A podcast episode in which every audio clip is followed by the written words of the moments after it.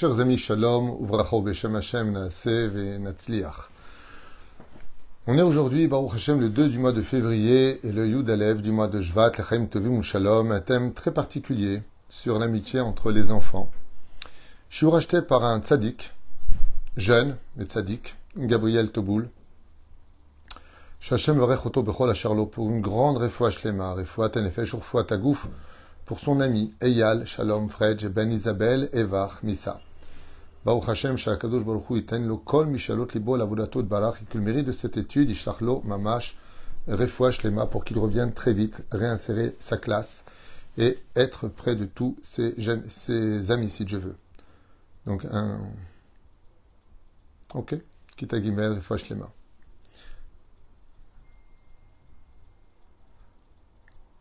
et aussi la refoua shlema pour Esther, sa maman.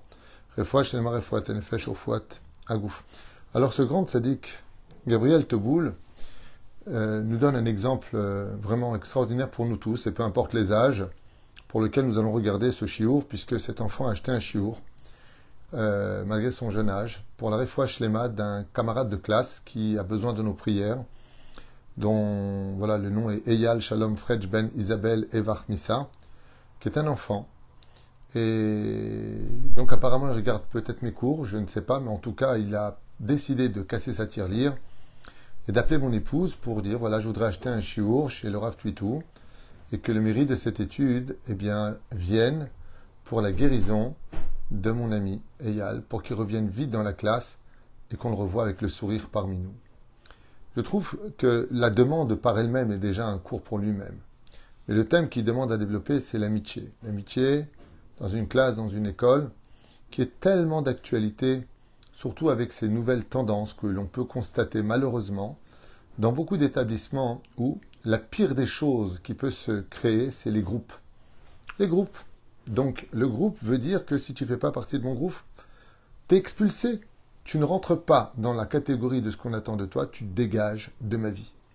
Et donc, quand on crée des groupes, d'un côté, c'est bien parce qu'il y a une amitié qui se crée, mais de l'autre côté, ça crée une scission, ça crée ce qu'on appelle l'isolement des autres. Et donc, il est impératif dans ce monde de créer ce qu'on appelle le chibour, l'union.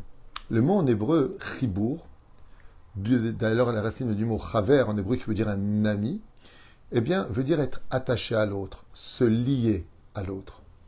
Et qu'est-ce que ça veut dire avoir un ami? Qu'est-ce que ça veut dire d'être capable de prendre de l'argent pour acheter un cours de Torah, en espérant que cet argent, comme un digne de Tzedaka, vienne relever la situation de son ami pour qu'il revienne à l'école. Il n'y a pas une plus grande preuve d'amour du prochain que ça. Il n'y a pas une plus grande preuve d'amitié que ça. Kol sadik. C'est un exemple pour tout le monde ce que tu as fait. Mais je vais te dire plus que ça encore. Un jour, deux personnes étaient assises en train de discuter. Et l'un a dit à l'autre, Dis-moi, ça fait combien de temps qu'on est amis? Il lui a dit, On est amis depuis au moins 13 ans. Il lui a dit, Très bien. Et tu sais c'est quoi un ami? Il lui dit oui, c'est une personne avec qui on parle, avec qui on partage des choses. Il lui a dit non, c'est pas ça un ami. Ça, ça peut être une connaissance, ça peut être un copain, ça peut être un psychologue, ça peut être un thérapeute. C'est pas ça un ami. Un ami, c'est celui qui connaît les goûts de l'autre. C'est celui qui sait ce qu'on peut lui acheter. C'est celui qui sait ce qu'il aime. C'est celui qui sait ce que l'autre ressent.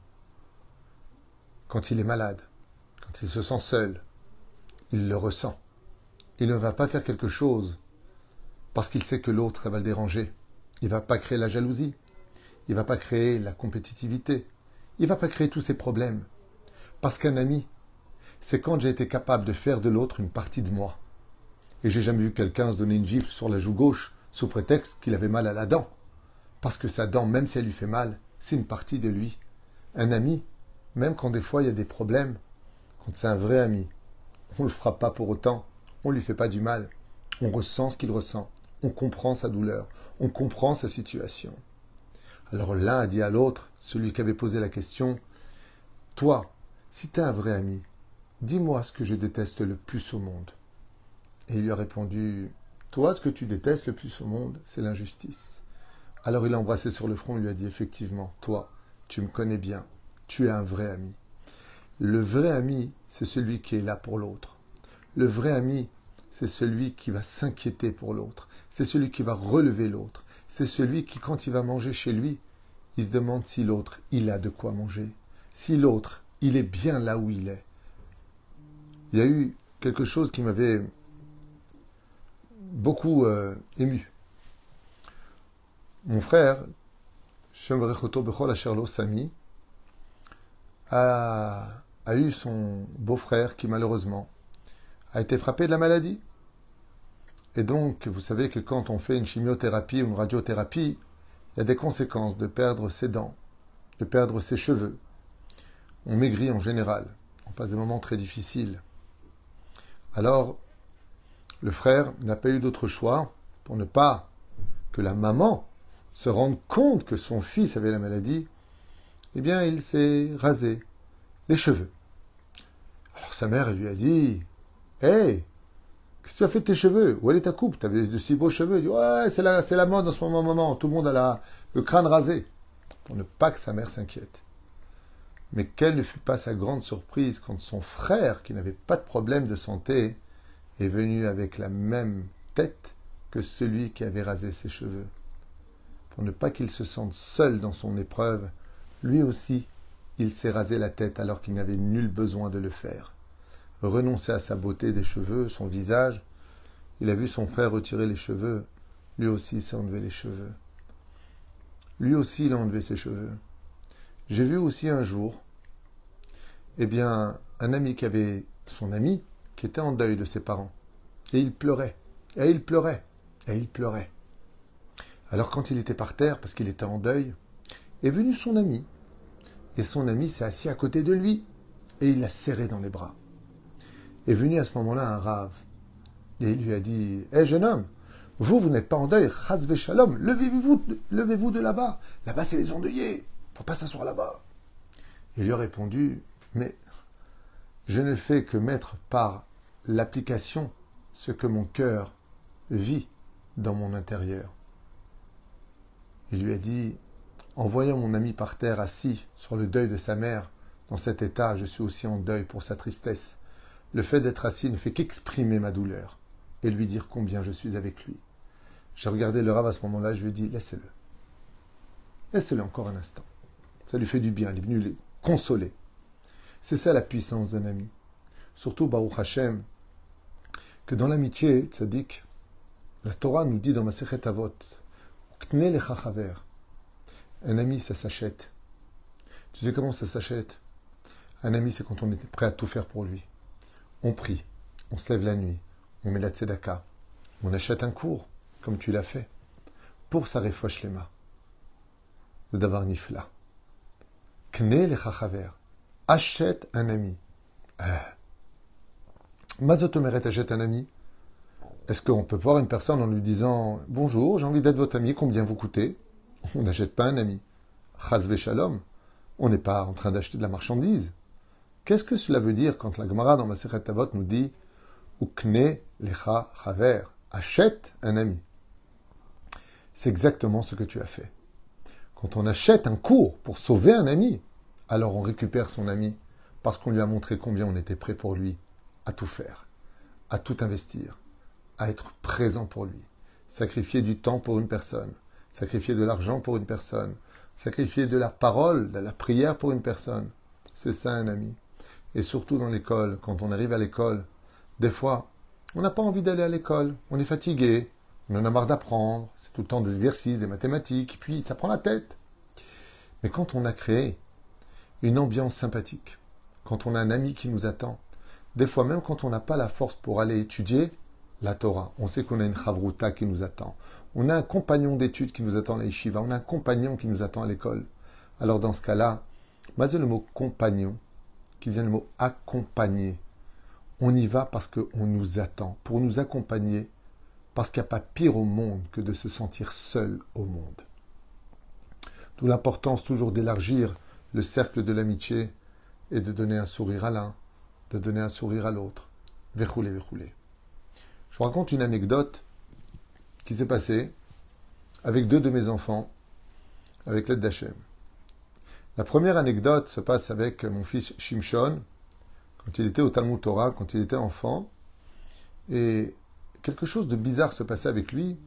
C'est qu'on lui préparait, donc, comme le demande la coutume en Israël, eh bien, son sandwich pour qu'il aille le manger à l'heure de la cantine. Il n'y a pas de cantine en Israël, contrairement en France. En tout cas, c'est rare. Et donc, chacun amène sa gamelle ou son sandwich. Et mon fils, quand il rentrait à 4 heures du Talmud Torah, ou des fois 5 heures, ou ça dépendait des jours, dès qu'il arrivait à la maison, il se jetait dans ce qu'il y avait dans le frigidaire. Il ouvrait le frigidaire, et il mangeait des Calax Cornflakes, et il mangeait ceci, puis cela, comme si il n'avait pas mangé de la journée. Alors on disait, bon, bah apparemment, euh, comme il est dans la croissance, il a besoin peut-être de plus manger. En plus, il s'appelle Shimshon, donc euh, Shimshon, c'est balèze. Puis un jour, je me pose la question et je lui dis, c'est bizarre. On arrive à l'école, et puis il me demande 10 shekels pour acheter un paquet de gâteaux et puis un sac de lait. Et je lui dis, mais Shimshon, dans ton sac, tu as déjà tout ça. Il me fait un soupir, papa, allez, s'il te plaît. Alors je lui ai donné. Et le soir, quand il est rentré, j'ai eu l'habitude de prendre mes enfants de les amener dormir au lit, de les border, de leur raconter une histoire de chassidoute. Puis en même temps que je lui parle, je lui dis, mon fils, je voudrais savoir quelque chose. Qu'est-ce que tu fais à l'école avec la nourriture? Quand j'ouvre ton sac, elle n'est plus dedans. Quand tu rentres à la maison, tu manges comme si tu n'avais pas mangé la journée. Et mon fils me dit, mais papa, tu m'as dit qu'on ne peut pas raconter les mitzvot. Je lui dis, mais moi, je veux savoir ce qui se passe, parce que je m'inquiète. Il m'a dit, ben voilà, dans le Talmud Torah, dans ma classe, il y en a un, ses parents sont tellement pauvres qu'il fait semblant d'avoir un sandwich, mais il n'en a pas. Alors, euh, je lui donne le mien, parce que moi, je sais qu'il y a à manger à la maison, et je me retiens jusqu'à 4 heures pour que quand je rentre, je puisse aller manger. Alors, je suis parti vérifier les choses pour voir. Et effectivement, on s'est rendu compte qu'il y avait aussi deux enfants, non pas un, qui n'avaient pas de quoi manger. Je lui ai dit à mon fils, à ce moment-là, qu'il avait très bien agi et que Béhémet, il avait été un ami transparent pour l'autre, car il ne lui donnait sans, sans attendre quoi que ce soit, lui déposait en tiens, tiens, je t'ai, on fait un sandwich pour toi, pour qu'il se sente à l'aise. Et une fois, son ami lui a dit, ouais, mais toi, tu manges pas, je t'ai vu, tu manges pas. Alors il m'avait demandé, papa, donne-moi un truc à manger et boire pour ne pas qu'il soit mal à l'aise.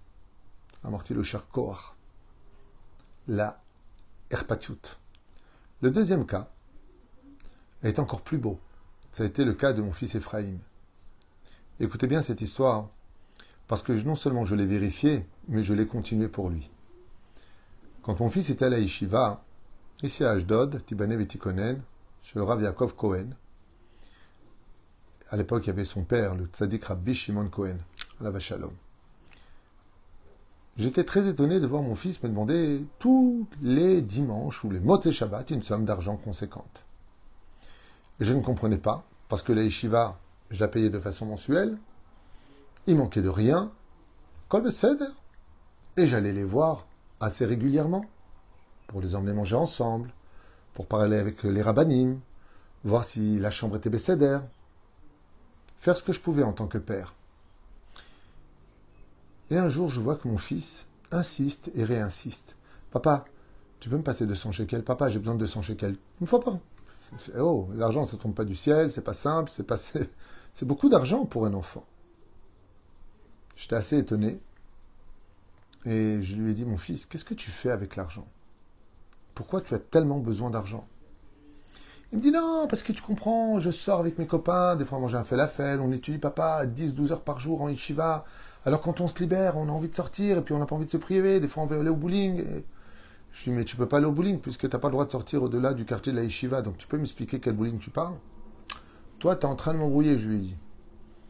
il me dit, mais si je te le dis de toute façon, tu vas me croire. Je lui dis, bah dis-moi. Il me dit, bah, je veux dire la vérité, papa. Mais, euh...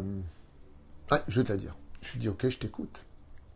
Et mon fils me dit comme ça, dans la maison, euh, pardon, à la maison. Il me dit, dans ma classe, il y a un élève dont les parents sont très pauvres. Et ça va pas du tout entre eux. Ils sont pas divorcés, mais comme. Et l'enfant, il me dit, il vit pas des bons moments.